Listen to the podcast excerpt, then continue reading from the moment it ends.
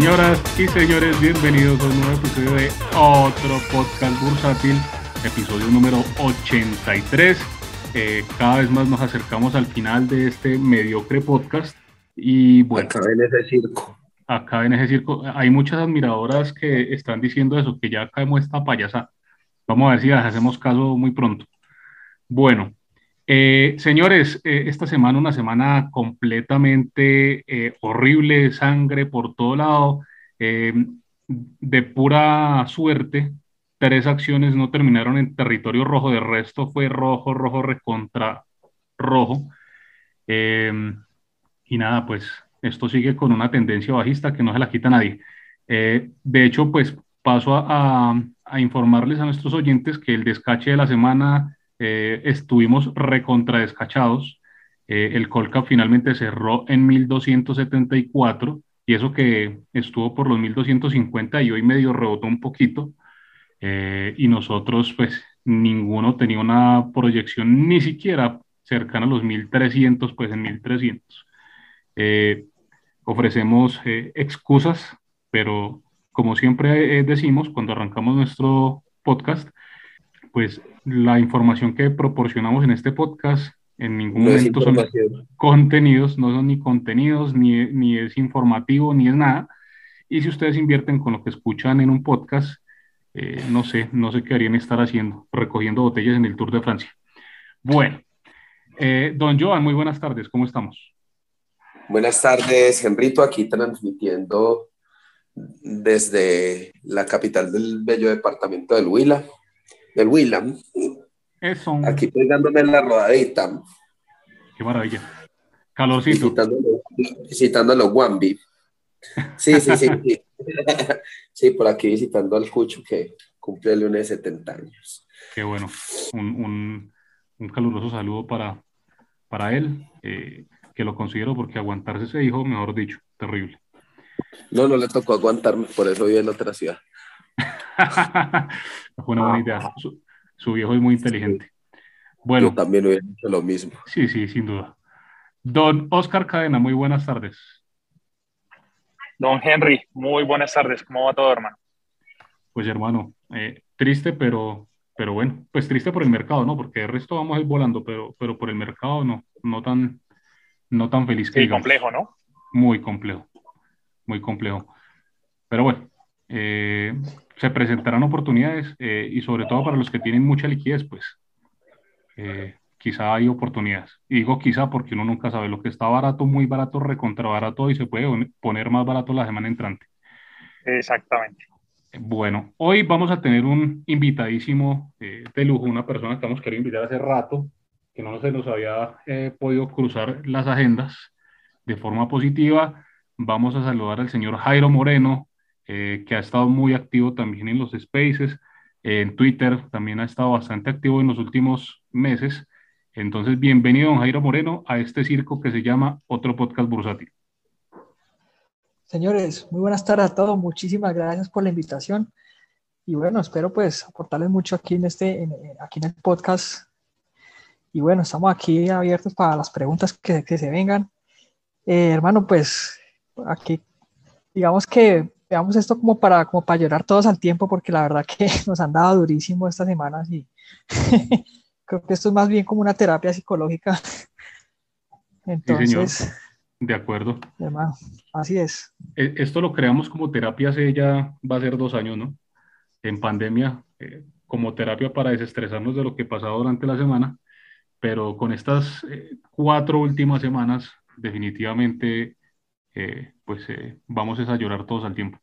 Eh, bueno, esta semana entonces caímos un 6%, ha sido la segunda caída más alta del Colcap semanal desde la pandemia. En la pandemia recuerden que tuvimos dos semanas donde caímos un 21, 22% más o menos, dos semanas seguidas, em, pero no habíamos tenido semanas de más del 6% con excepción de la semana después de eh, la segunda vuelta presidencial, que caímos un 6.1, y esta semana que caímos 6%, aunque en parte de la semana, inclusive hoy temprano estuvimos como con el 6.2% de caída. Entonces, dos semanas eh, terribles después de la segunda vuelta electoral. Em, bueno, vamos a hablar o a nombrar más bien muy rápidamente las, las top movers de esta semana, que son anecdóticas, eh, porque básicamente creo yo que son defensa del señor Gilinski. Eh, la acción que más sube esta semana es la acción de Grupo Sura, que sube 4.8%, cerró en 41.900. Mamacita, belleza, bellezura, cosita rica. y la otra acción que sube también, eh, curiosamente, es Nutresa, que sube un 1.9% a 42.480. Las dos eh, que tuvieron OPA por el señor Gilinski, eh, son dos de las tres que suben esta semana. don Joan, ¿usted qué cree? ¿Está Gilinski defendiendo su inversión ahí para evitar covenants o, o por qué sube mientras todo el resto del mercado se va de rabo? No, puede que si, si la esté defendiendo, puede que, que no le interese que baje mucho tampoco. Yo no creo pues que, que esté entre sus intereses dejar caer su inversión, que se le desvalorice. Entonces yo creo que sí, sí la está defendiendo. No tengo pruebas, pero tampoco dudas. Muy bien. Don Jairo, ¿usted qué opina? Porque esas son las únicas especies que se mantienen en terreno verde mientras todo se va de, de culo para el estanco. definitivamente Gilinski tiene que defender su inversión ante los Covenants y digamos que con un dólar tan alcista, claramente el hombre está obligado a, a, a seguir comprando más porque pues el hombre está, asumimos que el hombre está apalancado en dólares, entonces tiene que, a medida que suba el dólar, digamos, el, la, acción tendría que estar más alta. Igual el hombre puede, igual, eh, más o menos a mercado puede comprar 5% de la compañía, eso son unas 23 millones de acciones. Desde la tercera OPA, estimo que ha comprado un poco más de 16 millones de acciones. El hombre todavía tiene munición para seguir defendiendo esa acción por mucho tiempo. Bueno, muy bien, don. Entonces, exacto, serían, le quedan por ahí 7 millones de acciones a mercado para seguir comprando sin tener que hacer otra OPA. Sí, y ya no, se, no se extrañen si hace otra OPA. Pues, pues, plata tiene, porque, porque igual con lo que él ofreció por Grupo Argos, esa platica la debe tener por ahí guardadita en, en algún bolsillo. ¿Qué será, qué será para él eso con ayuda de los, de los árabes? No, esos son chichiguas.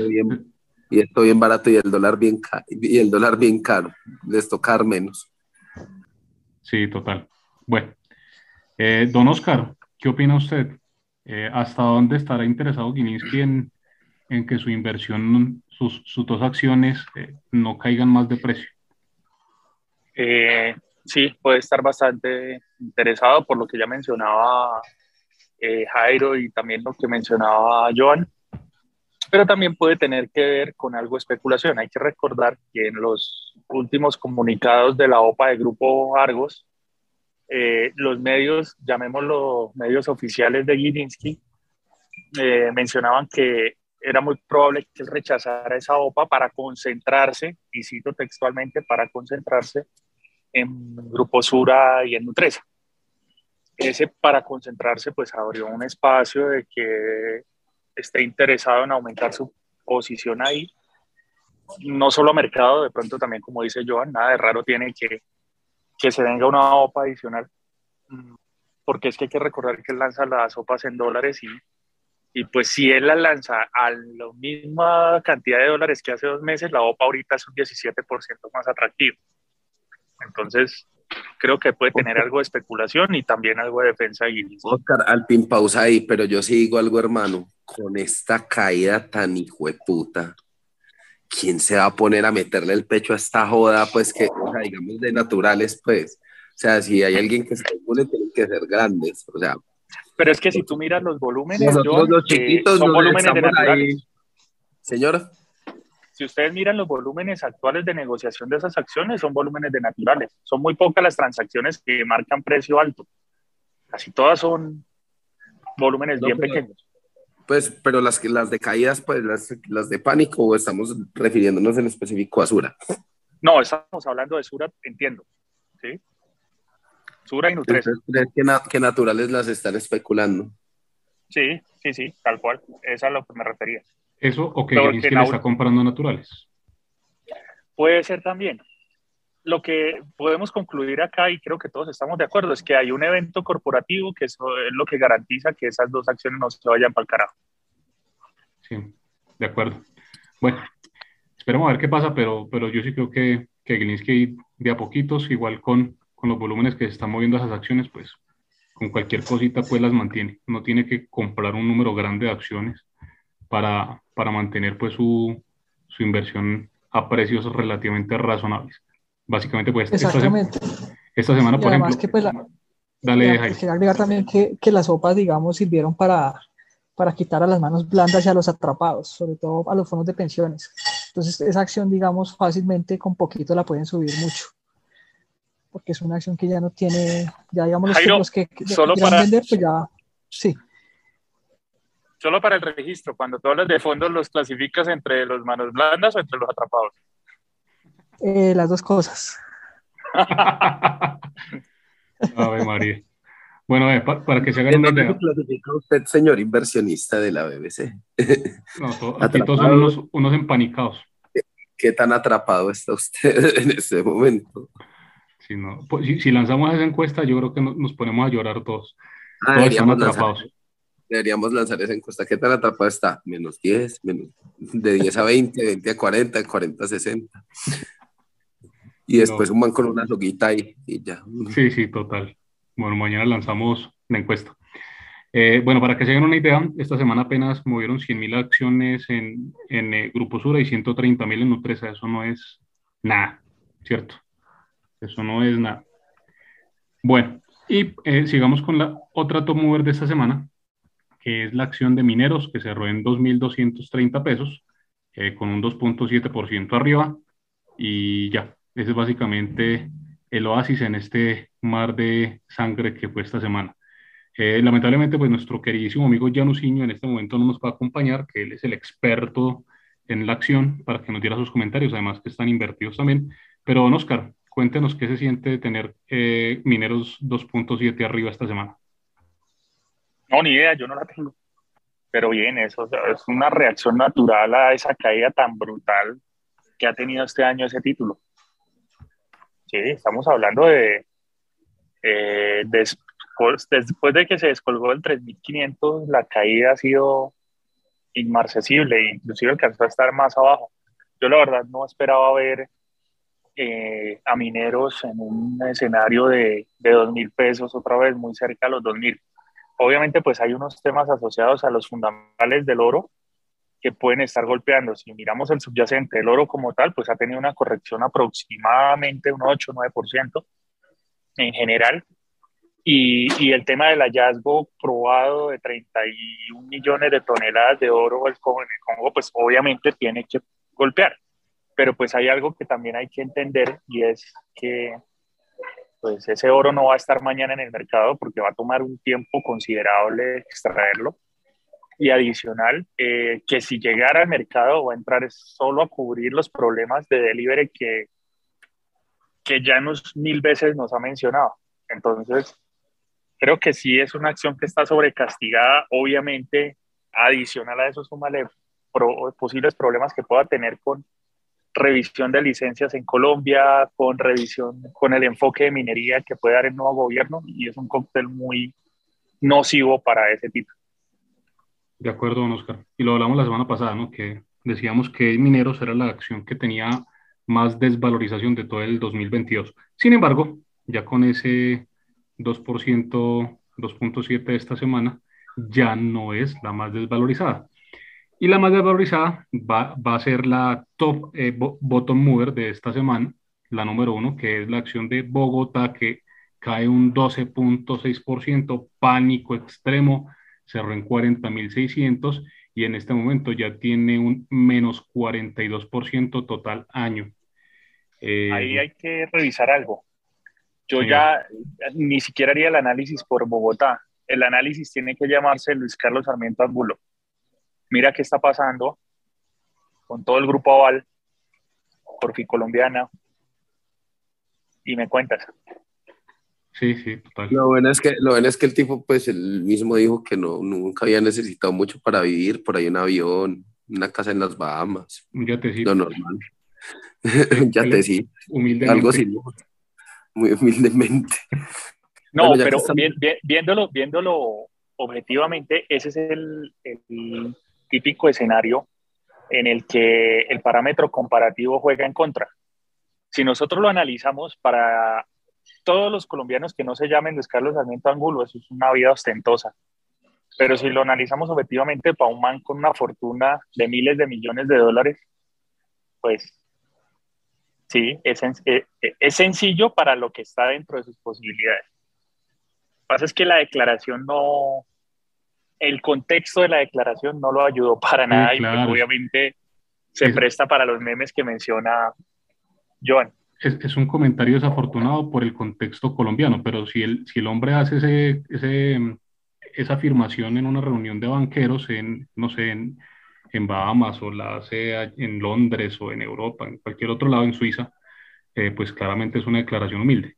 Pero así como en una entrevista para todo Colombia, pues como que sí, sí hay, hay momentos para decir las cosas y ese no era uno de ellos.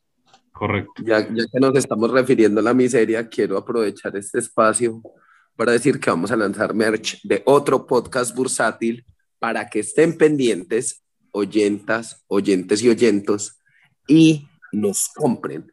¿Por qué? Porque estamos pobres por esta calle y necesitamos vivir. Entonces, por lástima, por lo que quieran, cómprenos, cómprenos, cómprenos. Necesitamos promediar esas, esas PFSuras, hay que promediarlas. Estén pendientes eh, a, nuestras sorpresas.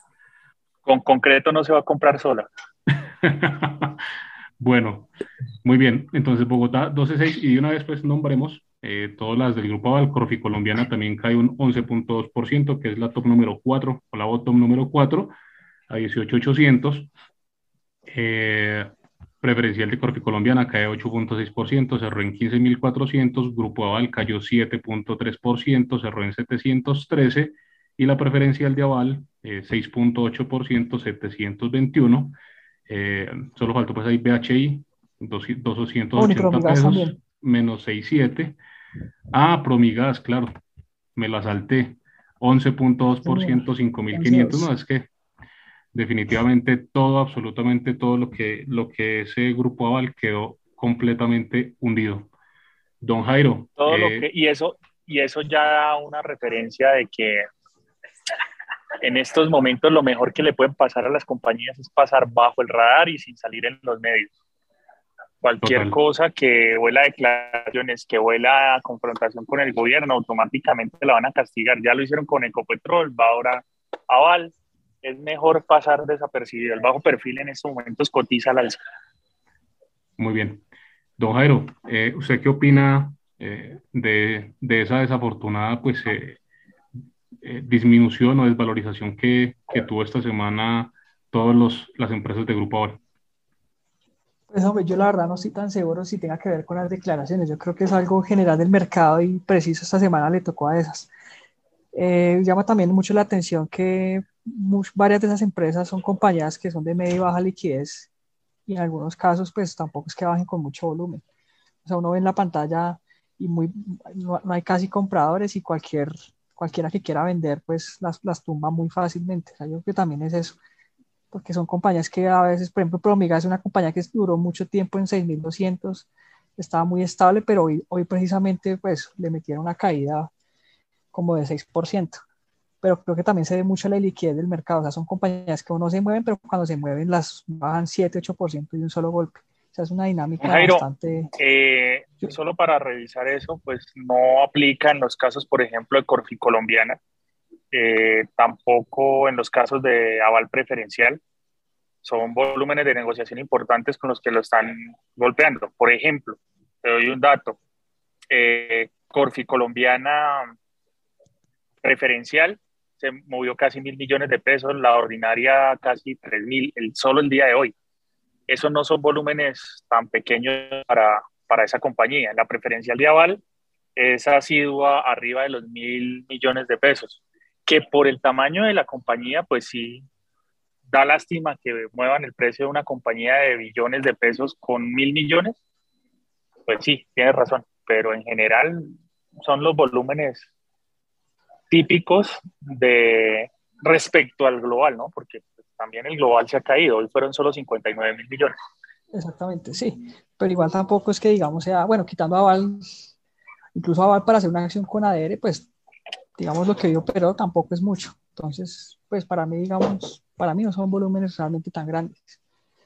Lo digo también por eso. Eh, y otra cosa que, digamos, sigue pasando con las, de, con las de media y baja liquidez es que la destrucción de unidades del cap continúa. Entonces, parte también de las caídas, también en parte es por eso.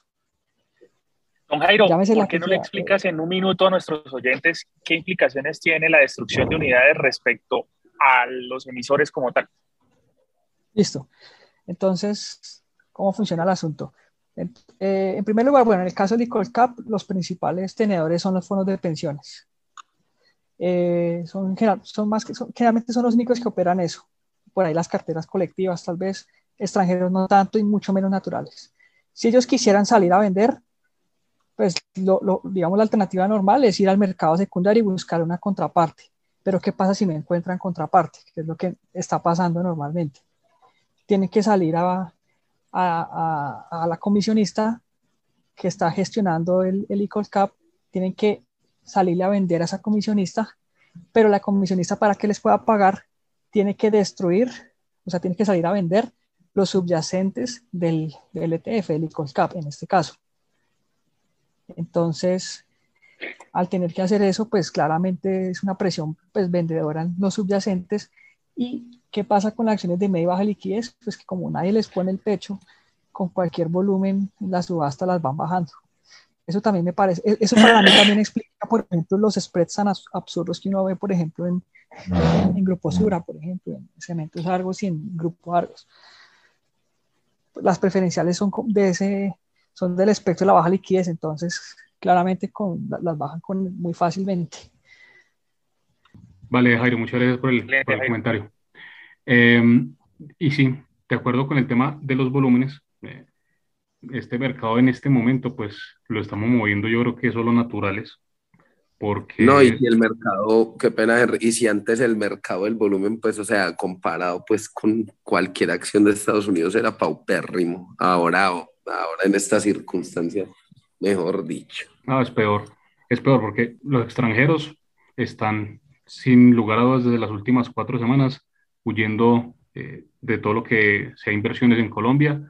Eh, los fondos de pensiones pues están maniatados, eh, destruyendo, como decía Jairo, pues también unidades del Cap y muchos naturales también saliendo, entonces el los volúmenes están supremamente bajos. En todas las acciones, no importa cuál, todos los volúmenes están súper bajos. Incluso hoy que le estoy haciendo un, seguimiento a, a Bancolombia, eh, había momentos en que el spread entre el offer y el bid estaba amplio para hacer una acción de tan alta liquidez como preferencial de Bancolombia, que hemos hablado que si acaso aquí las únicas que se mueven más o menos bien en, este, en esta bolsa es Ecopetrol y preferencial de Bancolombia. Hoy hubo momentos donde, había spreads de casi 200 pesos en la acción, que eso es enorme para, para esa acción. Bueno, señores, eh, sigamos con los bottom movers. Eh, la Bottom mover número 2 es la acción de BBVA, que cierra con un decrecimiento del 11.3%, eh, cerró en 315. Otra más del sector financiero que se ve sumamente afectada por las bajas de esta semana, eh, acción también pues de baja liquidez. Y eh, otra acción que tomó por sorpresa el mercado el día de hoy, la acción de SDG, la acción sin dividendo de eh, del Grupo Energía Bogotá, que cayó un 9.4% y cerró en 1.703 pesos. Don Oscar, ¿qué pasa con, con si esperábamos esa, ese descenso tan fuerte? Eh, yo creo que ahorita, como está el mercado, ningún descenso fuerte sorprende. Eh, y más si es una acción que maneja tan baja liquidez, cortesía del movimiento de, separación en dos instrumentos para pagar el dividendo de la manera en que decidieron pagarlo. Creo que de los movimientos bursátiles que más consecuencias han traído hasta hoy para los accionistas, sobre todo para los naturales, estuvo en esa división. Porque a esa acción, ese SDG, nació con el volumen más bajo posible. El día que nació, el día que la entregaron, no había una sola persona jurídica que tuviera una acción de esas. Y ahí uno se pregunta, ¿tendrían alguna motivación para en ese momento comprarla? Siendo que el dividendo ya lo habían entregado. ¿Qué objetivo tendría para un inversionista en ese momento, en el minuto cero, para un inversionista eh, institucional comprarla? Ni siquiera institucional, para un inversionista que sea persona jurídica. Entonces, pues sí, no sorprende y desafortunadamente es una consecuencia de ese movimiento. Que a futuro vaya a dar oportunidades, estoy seguro que sí. Cuando se socialice cómo va a ser la forma de unificación de esos dos instrumentos a futuro, una vez se pague el dividendo a los jurídicos, a las personas jurídicas que tienen JEP, eh, es probable que ahí se genere una opción de, de, de tener algo de ventaja y de, capitalizar alguna, algún beneficio. Pero antes de eso, sí, sí puede pasar y, también puede pasar que en ocho días la veamos acá como una de las top movers porque con 100 millones de pesos la llevaron a 1950. También puede pasar. Eh, yo quería agregar algo respecto a la acción sin dividendo de JEP. La diferencia, digamos, con la, con la acción convencional, pues debería ser más o menos el dividendo que no tiene, que son más o menos 92 pesos. Actualmente ese spread está en 197 pesos. O sea, le están castigando 100 pesos por ser una acción de naturales y de ser de menor, de menor liquidez. Básicamente es eso.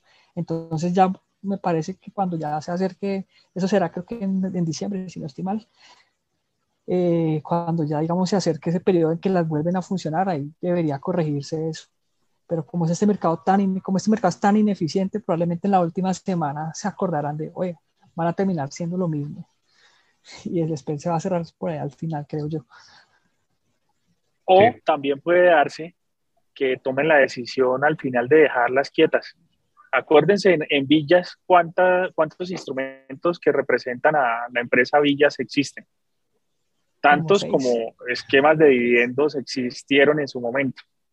Entonces, pues eh, es una preocupación que solo vamos a discernir en el momento en el que relación con el inversionista de GEP eh, haga la comunicación de cómo sería ese, ese movimiento para la reunificación de los instrumentos. Oscar, yo tengo una pregunta. Con esta caída tan fuerte que ha tenido HEP, ¿será que el tema de la enajenación del distrito quedará suspendido? Al menos lo deben estar considerando, porque, yo me pongo en los pantalones del que toma esa, yo me pongo los pantalones del que toma esa decisión eh, y puede llegar y sacarla ahorita y resulta que en dos años se recupera, puede decir cualquier cosa, 2.400 pesos, el lío que le pueden armar por detrimento o por la razón que sea, debe tener por lo menos pensándolo para no hacerlo. No he vuelto a escuchar nada, no, no puedo confirmar ni negar nada, pero no, no la tengo tan clara ahorita de si, si la harían o no. De acuerdo, de acuerdo. Bueno, eh, nuestra siguiente mover de la semana, la acción preferencial de la vivienda, que cae un 9.3%, cerró en 29 mil pesos. Entonces, otra más del sector financiero, que fueron las más golpeadas esta semana. Y eh, la siguiente, la acción de Ecopetrol, que nuevamente tiene una caída muy fuerte, cayó el 8.8%, cerró en 2.098 pesos. Eh, y eh, adicional pues a la, a la, caída que va en línea un poco con lo que pasó con el petróleo, porque esta semana pues el Brent eh, cayó pues a los 101 dólares, estuvo un poco bajista, bajó 6 dólares en el, en el acumulado de la semana, que explicaría más o menos una parte de la caída de Ecopetrol. Eh, también se aceleró un poco esa caída tras unas declaraciones del señor Gustavo Petro donde decía que no nos reten, ¿cierto? Le decía la, a, los colombianos que, que él podía mover la, la Junta Directiva de Ecopetrol, que no lo retaran, que mejor dicho. Y sí, todos, y todos lo hacen pues, pero no salen a decirlo así en redes. Yo solo sé que cada vez que ese señor habla, pierdo, hace un trino, pierdo dos, tengo dos millones de pesos menos en mi cuenta de inversión.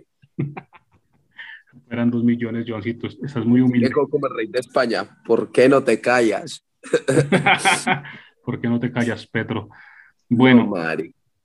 pero analícenlo Desde, desde, dos puntos de vista. Primero, sobre el tema de la vivienda, un saludo a nuestro amigo Cuervo, eh, Gurú. La predicción de que se cerraba el spread entre la preferencial de Bancolombia y la vivienda se cumplió.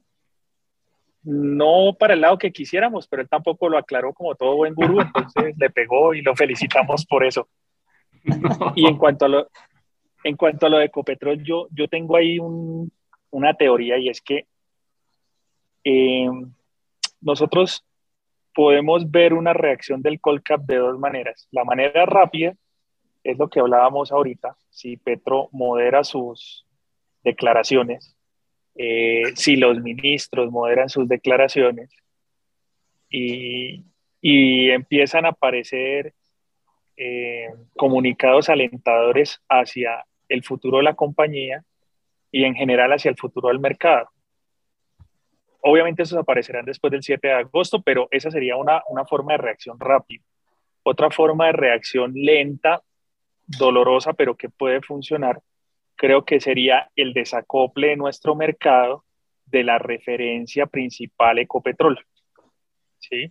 La caída en precios de Ecopetrol va a hacer que a futuro en los famosos rebalanceos que tanto criticamos, eh, Ecopetrol pierda peso, empiece a salir de, eh, a salir, no, perdón, a bajar su ponderación y eso haga que el Colcap sea menos dependiente, eh, así sea en una porción mínima de los precios de Ecopetrol. En estos momentos Ecopetrol va a lastrar el Colcap. Si logramos ese desacople, es posible que algo empiecen a brillar esos, esos emisores, como menciona Jairo, de media y baja liquidez, que o no tienen un riesgo tan fuerte respecto al entorno político o definitivamente tienen un buen eh, evento resiliente. Observen que hay acciones de media y baja liquidez que han aguantado bastante bien este temporal, mientras el Colcap ha caído, qué sé yo, 20%, 30%, eh, 20, 25%, perdón, el, esos emisores han estado al orden del 8, 10% en caída.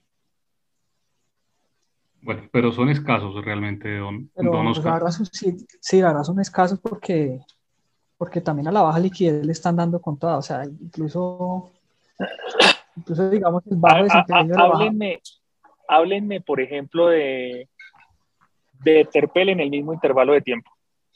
Ah, esta sería una pero por ejemplo, no mira, por ejemplo... Hábleme, no, hábleme de, de, de, intervalo de tiempo. No, no, no, vuelve y juega. Eh, eh, la clave está en que los mercados, miren, es algo que siempre hemos criticado. El mercado siempre se concentra en las mismas cinco, seis. Las GEA más Ecopetrol y se acabó el mercado. Y Ecopetrol ahorita es Ecopetrol. No, hay, no tenía liquidez antes que había más volumen. Exacto, pero probablemente... Más un yogur es correcto, pero probablemente si logramos ese desacople, que, o sea, que el hecho de que, piénsenlo de esta manera, vamos a hablarlo de manera eh, ácida. Si Ecopetrol eh, sigue sometida al vaivén de las declaraciones, al vaivén de lo que pueda pasar políticamente, eso va a obligar a los emisores que antes invertían en Ecopetrol, algunos se van a salir, sí, pero otros van a estar obligados a mirar otros emisores es lo que siempre hemos pedido. Lograr ese desacople de las grandes, no lo logramos porque rediseñaran mejor los índices, porque no lo hicieron. Siguieron con los mismos criterios que antes premiaban la sobreponderación. Es probable que este evento, este cisne negro que le está pasando a la bolsa, eh, obligue a mirar esos emisores de media y baja liquidez que han sido resilientes, que tienen buenos fundamentales, que no están tan eh, expuestos a factores políticos. Miremoslo desde el punto de vista optimista, eso sería un escenario a considerar, que sería el escenario en el cual es posible que el Colcap empiece a reaccionar, de a poquitos, pero lo pueda lograr. Yo la verdad sí, pues es una visión muy optimista y la verdad no, no, no la comparto, porque si algo me he dado cuenta estos últimos dos años es que si uno se pone a mirar, los institucionales filtran bastante por el volumen y dado eso, solo miran tres, cuatro, cinco compañías, las de siempre Colombia, Ecopetrol, ISA, por ahí a veces Aval. Y tal Pero Jairo, si eso, si eso es así, entonces un institucional jamás invertiría en ETFs, porque se supone que los ETFs terminan eh, de manera indirecta invirtiendo en media, ah, para la construcción de, de unidades necesita invertir en media baja liquidez. Entonces, yo creo que precisamente lo que estamos diciendo acá es que algo tiene que cambiar para que el Colcap entre a reaccionar. Y ese algo tiene que... ser que se dejen de ver las mismas de siempre, ¿sí? sea a través de los ETFs, o sea que llegue un inversor y diga yo me pondero en determinadas inversiones, eh, y a partir de ahí, eh, ese desacople necesario entre Copetrol y el Colcap en estos momentos, no estoy diciendo que eso sería lo ideal, porque Copetrol es una empresa muy representativa, pero tenemos que ser sinceros, el Copetrol ahorita está sujeta a las volatilidades de ideas políticas. Entonces, pues, si los inversores dejan de lado, siendo ácidos, dejan de mirar Ecopetrol, empiezan a mirar otras opciones en las que todos los inversores de valor estamos de acuerdo que el valor en estos momentos y en general las están en la Exacto. No, pero, pero, y también lo que hablamos Ecopetrol está tan barata en cuanto a, la medida que Petro se calme o tan cara en cuanto si piensa en frenar producción de petróleo. O sea, ahí no hay puntos intermedios. Es correcto. Entonces, acá, acá el punto es, para que algo cambie, no podemos seguir mirando las mismas cinco. Eso, está, eso es clarísimo. Que lo, si lo van a seguir haciendo, pues acá no, vamos a seguir condenados a que durante los cuatro años, o al menos mientras las ideas políticas quedan claras hacia dónde va el norte de Ecopetrol, tengamos un colcap estancado, tengamos algo que no se mueva, y cuando se le dé la gana de reaccionar a Ecopetrol o a Bancolombia, eh, ahí arrancar. Esos son los dos escenarios que yo veo. Listo. Eh, respecto a lo que dice Oscar, porque yo sí estoy más pesimista, porque imagínese con, con, el Colcap como está ahorita por debajo de 1300 y no ve que todavía siguen destruyendo unidades. Entonces uno dice, bueno, entonces ¿cuándo será realmente el piso para que los institucionales comiencen a por lo menos volverse a indexar y, y que lo que hoy es destrucción de unidades se vuelva creación de unidades y comience a darle como ese impulso a las acciones de media y baja liquidez? Entonces, la verdad, yo, yo la verdad, yo pienso que de acuerdo esperarlo post posesión a ver qué medidas efectivamente adoptan y que los deja hacer el Congreso también.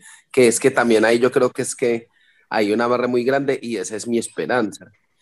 Que pues, el cambio va a ser con los, mismos y las mismas, entonces no creo que ellos vayan a dejar hacer mayor cosa porque no van a ir en contra de sus intereses. Exacto, pero entonces digamos que mi escenario base es que pues es que ese apetito la verdad muy difícilmente va a llegar y creo que los que tienen que que pues en muchos casos hay oportunidades importantes, o sea, de, de, verdad, oportunidades históricas de hacer recompras o incluso hay compañías que de verdad, sinceramente, deberían reconsiderar un desliste. ¿Por qué? Porque pues es un mercado que la verdad es poco profundo, es poco profesional y no valora correctamente las compañías. Yo creo que este, pues la, la verdad hay emisores que la verdad no, pues reputacionalmente yo no creo que sea chévere para un emisor tener los precios tan deprimidos en la bolsa las compañías en el mercado privado valen mucho más que en la bolsa de Colombia. Eso, eso, los múltiplos de transacción son superiores, incluso, son muy superiores. Sí, estoy totalmente de acuerdo con Jairo. Pero, mira, usted, ustedes todos están muy pesimistas. Bueno, mentira, yo no. No, no, yo, yo no estoy tan pesimista. o sea, yo, no estoy pesimista, sí. Pero, yo sí creo que hay un valor muy grande aquí. Yo creo que las acciones están súper regaladas, o sea, independientemente de, las cagadas o lo que pueda hacer el presidente entrando sin meterle tintes políticos. Aquí hay valor y las compañías han reportado unos resultados excelentes y creo que los resultados corporativos van a venir muy buenos. Ahí estoy de acuerdo, con, Joan. y, yo soy más o menos... Nosotros tenemos precios, estamos en precios del 2020 con utilidades superiores a 2019. Precios del 2020 con utilidades del 2019 o superiores. Es una distorsión absurda y yo sí creo que los emisores tienen que de verdad pues salir a defender sus empresas. La, verdad es porque la verdad los institucionales, la verdad que yo creo que no. O que pues, entren en situaciones, o que entren situaciones en las cuales eh, ya no se haga el tema de valoración por, eh, para, por inversión o por bolsa, sino que lleguen actores de los negocios core de las compañías y vean la oportunidad de hacer compras, sean amistosas o, hostiles, eh, que empiecen a mover esto. Pero todo va a depender, y ahí, ahí, vienen, ahí vienen las dos palabras clave. Tanto las recompras como esos posibles movimientos van a depender de dos palabras clave. Reforma tributaria. De acuerdo. Si esa reforma tributaria no es amistosa, no hay para dónde. De acuerdo. Ahí, lo que digo es que, bueno, Oscar y, Jairo están muy negativos, aunque los dos no coinciden en los puntos, pero los dos están negativos, ¿cierto? Porque eh, un escenario donde todas las empresas estén empezando a buscar deslistes, pues va a terminar de secar esta bolsa ya herida y, agonizante. Eh, y la otra, ese escenario donde Ecopetrol no esté dentro del top 5 del Colcap, también es un escenario pues tétrico. Ecopetrol tendría que irse a precios supremamente bajos y a volúmenes de negociación supremamente bajos para salir de ese top 5. Entonces, cualquiera de los dos escenarios está tétrico. Menos mal está nuestro optimista Ramírez Joan, que muy amablemente pues, nos comparte otro, otro view diferente. Uy, Doc, y no sabe lo que yo daría por estar totalmente equivocado y que sea Joan el que tenga la razón, porque no, no, de la bolsa y de las empresas. También, quiero hacer la salvedad de que Oscar ha tenido razón y perdón, tengo gripa, eh, lo que está barato puede estar aún más barato. Eso iba a decir yo. Que, pero, vos, mismo lo dijiste ahorita, Joan. Vos mismo ahorita pero, lo dijiste con Ecopetrol. Creo una que cosa, yo estoy... debe, unos debe unos años buenos de rally porque llevamos 12 años bajando mal contados, si no, si no lo, lo, lo recuerdo mal. Yo estoy aquí desde el 2008. Joancito, es que lo que decías con Ecopetrol. Espera un segundo, Jairo. Lo, que vos decías ahorita, Joan, eh, con Ecopetrol, eh, aplica también para la bolsa. O sea, en este momento toda la bolsa en general, la bolsa de valores de Colombia está tan barata como Petro modere, o el equipo también de Petro modere sus propuestas, o tan cara como continúe con esas ideas locas que puso en su, en su eh, propuesta de gobierno. Entonces, dependemos mucho de lo que pase con, con esas propuestas y pues de cuánto lo modere. Eh, Jairo, ibas a decir algo. Sí, no, yo soy, o sea, yo estoy pesimista en relación, no, no, no, no, es respecto a las valoraciones o que los precios puedan bajar mucho más a largo plazo, no, yo estoy pesimista en el mercado en general, que se puede secar y que se van a ir emisores, pero las valoraciones en algún momento tendrán que recuperarse. El tema es que el camino que yo veo va a ser un camino de deslistes o, o recompras o, eventos corporativos y no digamos el camino normal de con que los flujos vengan y comiencen a subir, digamos, de una forma ordenada sino yo lo veo más es como que de un momento a otro nos sorprenda con concreto y no sé, en 800 se vaya, algo así.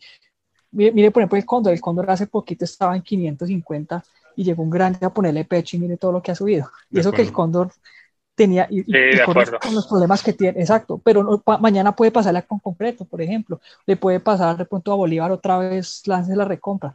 Y, y, nosotros sabemos que esas empresas valen mucho más pero yo creo que la forma en que se lleguen a esos precios de verdad, creo que va a ser más con eventos corporativos que, digamos, con una dinámica normal de mercado, que es que vengan los flujos y suban de forma eh, ordenada, como cualquier mercado sano.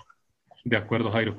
y, para empatar con eso, mientras teníamos esta disertación, hice la tarea de buscar cuánto ha bajado eh, las acciones desde ese máximo que tuvimos en los 1600, que fue cuando eh, salió en Rodolfo como eh, candidato para la segunda vuelta, eh, antes de que empezaran a salir las encuestas y, ya vieran que, que, realmente el tema iba a estar más, más empatado.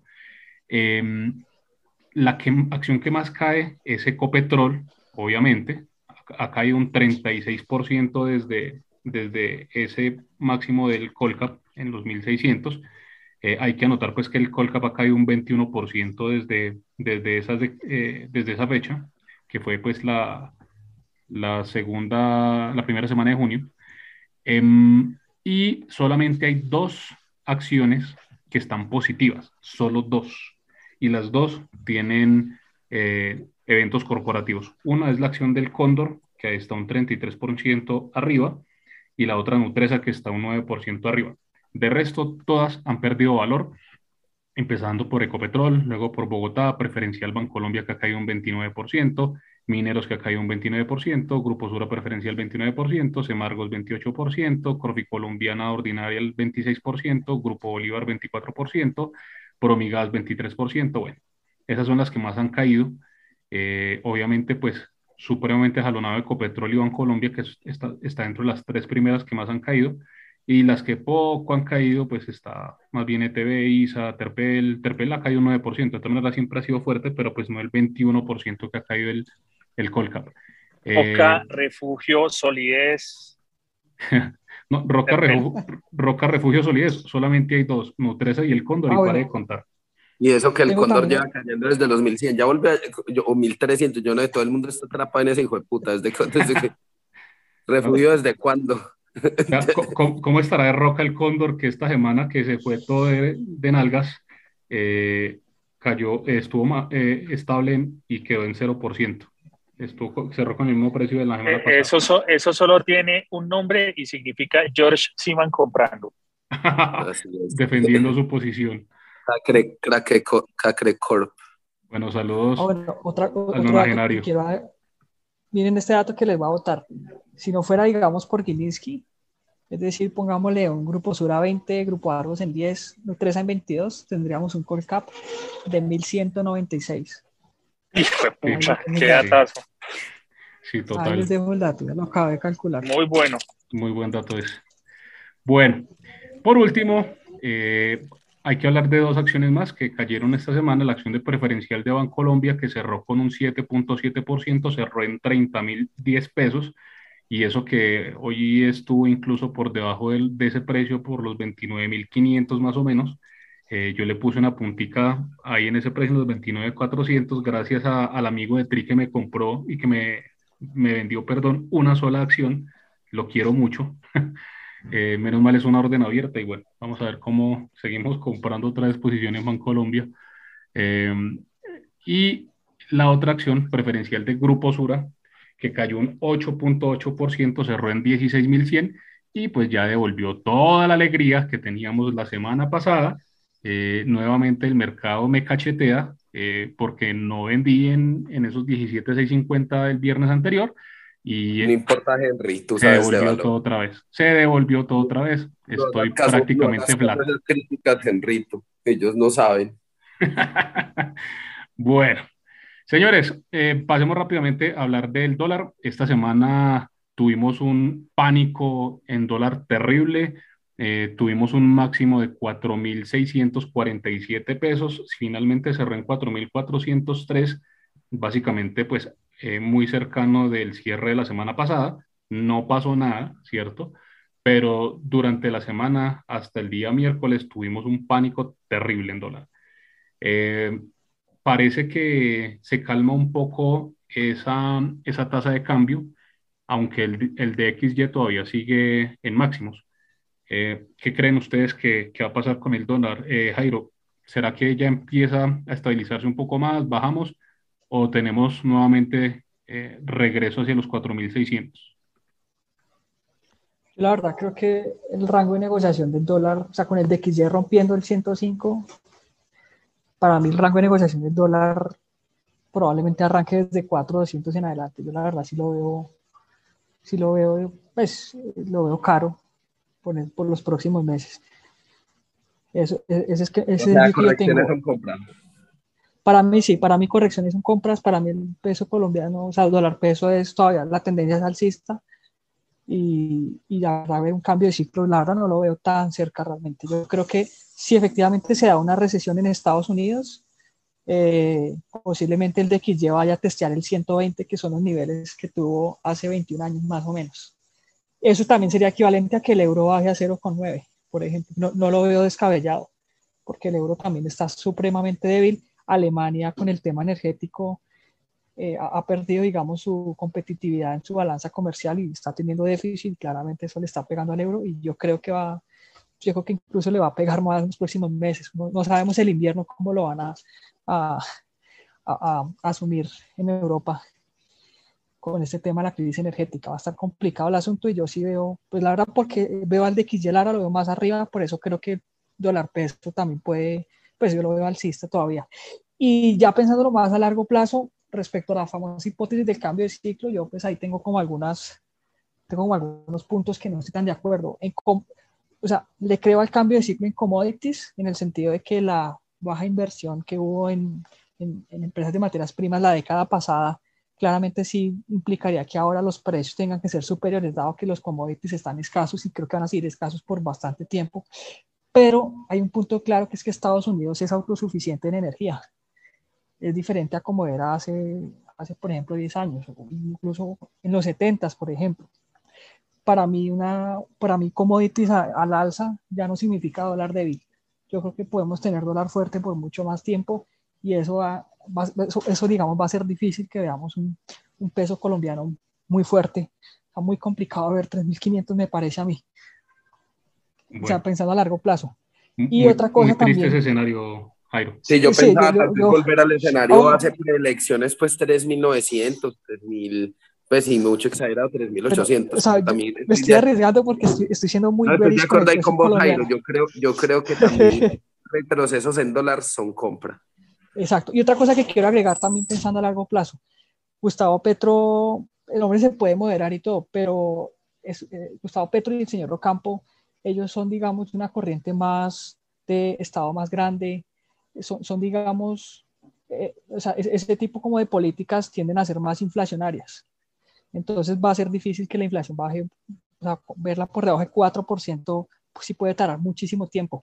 Entonces, si la economía colombiana se vuelve estructuralmente más inflacionaria, nuestra tasa de cambio, nuestra, nuestra tasa de cambio nominal que sea competitiva, pues va a ser difícil que baje mucho, porque las exportaciones tienen que ser competitivas. Entonces, por eso digo que es muy difícil volver a ver menos de 3.500. O sea, si estructuralmente tenemos inflación del 5 o 6% a largo plazo, nuestra tasa de cambio va a saltar, o sea, el rango de negociación también lo pone más arriba.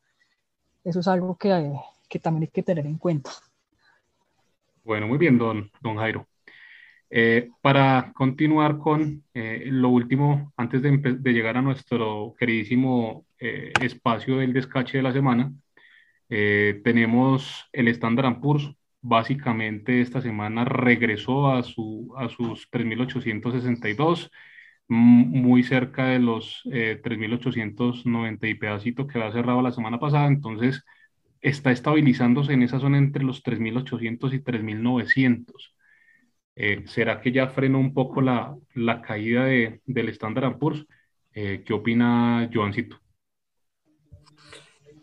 tenemos que observar a ver qué pasa, pues porque estos datos de, de inflación fueron, pues, fueron asquerosos no hay otra palabra, pero también la caída pues está muy acentuada. Pero también la subida también de estos años ha sido una cosa exagerada. Igual creo que lo máximo que han durado las crisis en Estados Unidos han sido 12 meses. Creo que, que no han habido, pues no hubo, no hubo caídas de más de 12 o 14 meses en Estados Unidos. No sé, toca estar muy atento a las señales. Y también los marcos de tiempo, o sea, en qué marco de tiempo podría frenar la caída. Hay, que, hay que ver también los marcos de... O, ustedes qué piensan, chicos? ¿Qué piensa Jairo?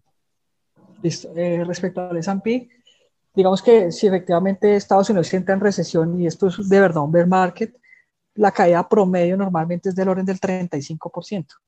Actualmente más o menos debe ir por ahí en el 22% aproximadamente. Más o, menos o sea, tendríamos un precio adicional de caída o qué, Jairo. Sí, para mí, o sea, si efectivamente sí.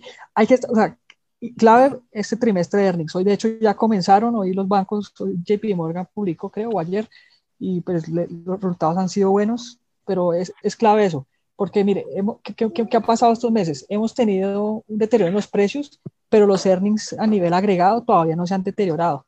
Es decir, como que por ese lado, digamos, la recesión todavía no ha llegado. Si, si llegara, o sea, si efectivamente va a llegar la recesión, los earnings van a comenzar a bajar y yo creo que eso sí le daría otro, otro, otro impulso bajista al mercado, que es lo que normalmente pasa. Y pues yo, no descartaría ver 3.200, que sería como una caída de 35-33% más o menos. Ahora, verlo mucho más abajo, tampoco lo veo tan abajo, porque yo la verdad creo que si llegaba una recesión, no creo que sea una recesión tan fuerte y no creo que desencadene una crisis financiera estilo 2008 que si tuvimos una, un S&P cayendo 55%, o sea, creo que un 35% estaría bien a menos que pase algo grave, no sé, se detone una, se llegue a quebrar alguien grande o algo así, pero digamos, no está en mi escenario base.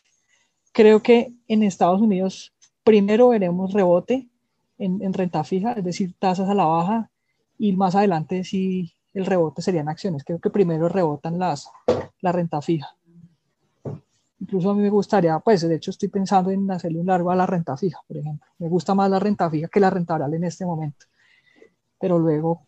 Pero irte, largo, irte largo en tasa, me imagino. Largo tesoro, sí, largo tesoro es la, parte larga de la curva, sí. O compren, o compren el IB01, ¿cierto? Que replica los, la, renta fija. No, aquí no se puede dar recomendaciones, John Henry Cárdenas Cárdenas, por favor. Eso, no, me hagan caso. Eh, yo no certificado MB. No, no, no lo soy. Oiga, eh, yo creo que esa vaina por, va a caer por mucho hasta los 3.600 que fueron precios de octubre del 2020 y de ahí no, no creo que pase. Don Oscar, ¿usted qué opina? ¿Será que si se estabilizó más el, ese estándar? Bueno, ya, ya podemos arrancar otra vez arriba. No, yo creo que no. Yo creo que a esto le falta por varias razones. Primero, eh, lo de la recesión ya es un tema netamente de ejecutar la confirmación con los resultados del segundo trimestre, porque basado en los informes que entregó la Fed de Atlanta eh, y los informes de la Universidad de Michigan, ya se prevé una, una contracción por segundo trimestre consecutivo. Eso pues técnicamente ya deja la economía americana en recesión. Por otro lado, eh, la contracción de múltiplos, el deterioro de múltiplos en los resultados de las compañías, eh, ahorita se van a ver suavizados por el gasto asociado a las vacaciones de verano. Esperemos los resultados del tercer trimestre, que ahí es donde yo creo que las compañías van a empezar a fallar sus guidance y van a empezar a ver el impacto asociado fuerte a una disminución en, los volúmenes de ventas o de consumo de los productos que ellos entreguen. Eh, yo, ¿qué, ¿qué, indicadores tengo para, para qué? Para definir eh, hasta dónde puede caer. No, no doy una cifra, para mí son más otros eventos los que lo van a indicar. ¿Cuáles son esos eventos? La Fed moderando tasas, inclusive volviendo a un escenario de recorte. Ese, pues, ese es el primer punto disparador de, de que va para arriba. Oscar Leandro, ahí, ahí decía Janus también eso, que, que, que, él creía que la Fed, pues sí, obviamente subir tasas, pero que no pueden subir a un ritmo tan acelerado, o sea, tienen que moderarte un poco, porque si no, entonces ya no es solo inflación, sino estancamiento, entonces lo que conocemos como estanflación, y ahí mm. es idea, sin vaselina. Eh, o, o pueden hacerlo de otra manera, que es utilizando todas las herramientas a su alcance. Pueden hacer una subida dolorosa, es decir, seguir con un par de subidas del orden de 75 a 100 puntos básicos que maten el problema de raíz y luego salir a rescatar el mercado vía otra, otro quantitative easing. En ese escenario... Eh, quantitative easing han, hecho también, o sea, eso también puede ser muy contraproducente, ¿no? No, es que ese es el punto.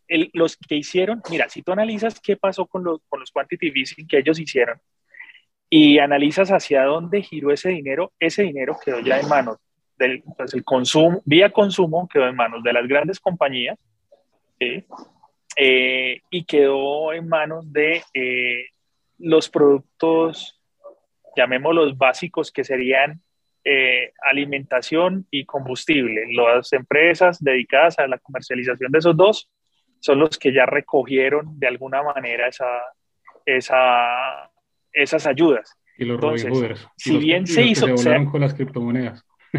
claro, entonces, si bien sí se han hecho varios quantitative easing, esa masa monetaria en estos momentos no está tan a disposición del, de los usuarios finales, llamémoslo así, que les permitan afrontar eh, una subida de tasas fuerte paralelo a una inflación eh, fuerte porque si bien la subida de tasas va a buscar moderar la inflación, el efecto no es inmediato.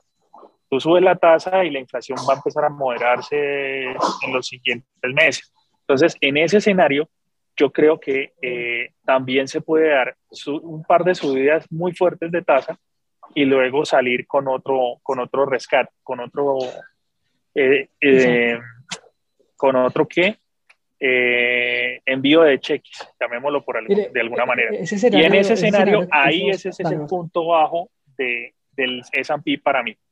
El valor no lo sé, no sabría decir. Eh, de acuerdo con Oscar, y tenemos antecedentes de que la Fed ha dado esos reversazos. Recuerde, por ejemplo, hasta bajo la fecha, 19 de diciembre del 2018, la Fed subió las tasas, tenía un guidance para el 2019 de tres o cuatro subidas, el mercado destruido, eh, casi llegando a ver market, y más o menos como el 3 de enero del, 2000, del 2019, los manes cambiaron completamente el discurso y otra vez ya no más tapering, creo que vuelve el QE, y, y en ese 2019 terminaron bajando las tasas tres veces, tres veces de a 25 básicos, o sea, la Fed ha demostrado que es capaz de dar esos reversazos. Y pues no, hay que descartarlo tampoco. Pero yo sí creo que respecto a las próximas reuniones todavía le queda algo de espacio para subir las tasas. Eso sí, para mí el, que le, el indicador clave para decir hasta dónde la Fed puede subir las tasas son las tasas de largo plazo. Con las tasas, de, me parece a mí que a la Fed le queda muy difícil subir la tasa de interés a más de 3%, porque es que los tesoros ya están por debajo del 3%, la parte larga, por decirlo así. Creo que eso eso le pone un, freno a la Fed, porque ahí es que ahí el mercado ya le está diciendo, señor, eh, señores de la Fed, ustedes se están equivocando, se les fue la mano, invirtieron ya mucho la curva de rendimiento y van a provocar una recesión. Yo creo que el nivel de la tasa de 10 años puede ser un referente de hasta dónde puede llegar la tasa de la Fed, que es una tasa de interés de corto plazo. Bueno, muy interesante la disertación, muchachos. Eh, vamos ahora a la sección más esperada eh, por todos nuestros oyentes, el descache. Por Henry, antes del descache de la semana, eh, tengo, hoy eh, me tomo la palabra para hacer el reemplazo de Janus en el buzón del oyente. Respecto a lo que discutimos la semana pasada, que Joan nos comentó de la sanción a protección y el space que hicimos esta semana, nuestro amigo Sentido Común, saludo para él, me escribió y me dijo, oiga, voy a leer palabras textuales ayer en el Space no alcancé a escuchar a Terrícola cuestionando la sanción a protección y no alcancé a dar mi opinión. Se me descargó el celular. Lo que sí puedo decir es que no puede ser que no cuestionemos al regulador porque esto es una práctica generalizada. Es un hecho gravísimo y no pasa nada. En un país desarrollado, habrían sacado al presidente de protección o igual es el caso, una sanción como la del presidente con concreto lo sancionaron por corrupción y no pasó nada. Si seguimos permitiendo prácticas indebidas en el mercado, después no podemos quejarnos. Bajo ningún punto de vista se puede excusar quién, a quien ha manipulado el mercado. No, es que aquí lo que... El mensaje que nos enviaron. Aquí, aquí la ley es siempre para el pequeño, o sea, el grande no lo tocan. Vea, voy a dar un caso de la vida real. Mi mamá tiene un fondo en, en Porvenir oiga, le cambiaron el fondito a la vista por un inmobiliario y ahora es que no me pueden vender las unidades que porque el PEI no las ha creado. O sea, y ahí, me di cuenta que otro señor, el papá de una amiga, lleva dos años ahí pidiendo cinco milloncitos de pesos, pues que para uno puede que no sea mucho, pero para el señor puede que sean unos ahorros de bastante tiempo. Entonces, ¿quién nos cuida a nosotros de, de esas medidas tan, tan chéveres de, de los fondos de pensiones? Pues a mí me parece una cosa absurda, la verdad. Y uno ahí busca ayuda en los asesores de porvenir y no, eso, eso y nada es lo mismo. Entonces, la verdad, yo por lo menos voy a acudir a, recursos legales eh, por medio de un abogado civil. Entonces, pues la, eh, es que eso sí es lo que da rabia, que aquí la ley es como para el pobre hermano. De acuerdo. Ahí les dejo esa reflexión. y otro, otro mensaje de otra de nuestras oyentes que dice eh, que nuestro querido compañero Janus aún no se pone al día con la cena que fue comprometida como premio en alguna de las dinámicas. Janus pague. Ah, en este momento Janus no se encuentra en este episodio porque lo tenemos de corresponsal en Telemedellín, que yo iba a ir, pero como estoy en el cumpleaños del Cucho, entonces no fui al canal, entonces está en, en mi representación y representación de otro podcast bursátil para que estén pendientes cuando ya no salga en televisión. De acuerdo. Venga, y yo estoy de acuerdo con, con sentido común. Fue algo que opiné la semana pasada, eh, que las penas que puso el ente regulador fueron muy suaves, muy, muy suaves y así pues no, no hay forma de que se siente un precedente. y bueno, pues ni modo. Bueno, ahora sí, señores, eh, descache de la semana. Esta semana, pues terminamos en un muy triste 1274. Hermano, quedamos siempre como una nalga cuando, cuando hacemos esta Y vamos a seguir quedando. Esta semana bajábamos para que subiera y, y, y efectivamente bajó un montón. Bueno, Don Jairo, su pronóstico Véanlo por el lado amable. Esta semana trajimos de invitado a Jairo y el man es muy acertado en sus análisis. Entonces, eh, es probable que esta semana sí le, alguno le pegue al, al análisis. Don Jairo. Qué bueno estar con gente que sabe, pues lo digo por mí, pues porque ustedes son muy tesos, yo que soy el más brutico de aquí, pero yo la verdad me alegro mucho de estar con gente tan, tan tesa como ustedes aprendiendo cada día. Está melancólico. Bueno, don Jairo, su pronóstico para la próxima semana. votemos a ver este nivel. Bueno, primero digo, creo que lo, lo, de siempre, baja liquidez, mucha apatía, que caiga mucho más, no sé, pero 1250, pongamos. Ok, listo. Eh, tocamos el mínimo de esta semana. Cerramos en el mínimo de esta semana. Don Oscar, su pronóstico para la próxima semana. Eh, 1230. Seguimos bajistas también. Don Joan, el optimista Ramírez, eh, ¿cuál será su pronóstico la próxima semana? No, no me voy al límite inferior, me voy a, a, todo el soporte, 1200. Hasta ahí se fue su optimismo. Bueno, eh, es que yo soy optimista en el largo plazo, pero es que, es que aquí el mercado es cortoplacista, pero yo en el largo plazo soy optimista. Aquí va a haber billete. Sí, sí, bueno. Eh, yo creo que la próxima semana va a ser el único positivo de todos. Yo creo que vamos a estar por los lados de los 1280, 1290, pongamos. Eh, pero yo creo que en el mediano plazo, antes de que se posesione el nuevo presidente, sí vamos a tocar los 1200. Vamos a estar muy cerca de esos 1200. Incluso hasta 1180 por ahí en un pánico más extremo. Ya logré entender, ya logré entender por qué Joan es tan optimista en el mediano plazo. Publicación de Sebastián Nora, periodista de Blue Radio. En el tercer año de gobierno de Petro, la presidencia del Senado será del Partido Conservador. Es para llorar, pero me muero de la risa. Información de Blue Radio, no opinión. bueno, esperemos. Don Jairo, eh, muchas gracias por acompañarnos en este episodio. Eh, muy, muy, muy aporte, muy aportante, muy interesantes los aportes. Eh, yo no me, esperamos que... me, quiero, me quiero disculpar por haberte hecho perder una hora y pico de tu vida acá. Muchas gracias, Jairo. Siempre es bueno escuchar a alguien que sepa. bueno, muchas gracias a ustedes por la invitación. Y bueno, pues que sea, que no sea de y despedida como el amigo cuerpo, no mentiras. Haga el disclaimer, Jairo, que ahí hay conflicto de intereses en ese comentario. bueno, muy bien. Señores, eh, don Joan, don Oscar, muchas gracias por acompañarnos nuevamente. Eh, y con estos maravillosos panelistas, eh, esto fue otro podcast bursátil.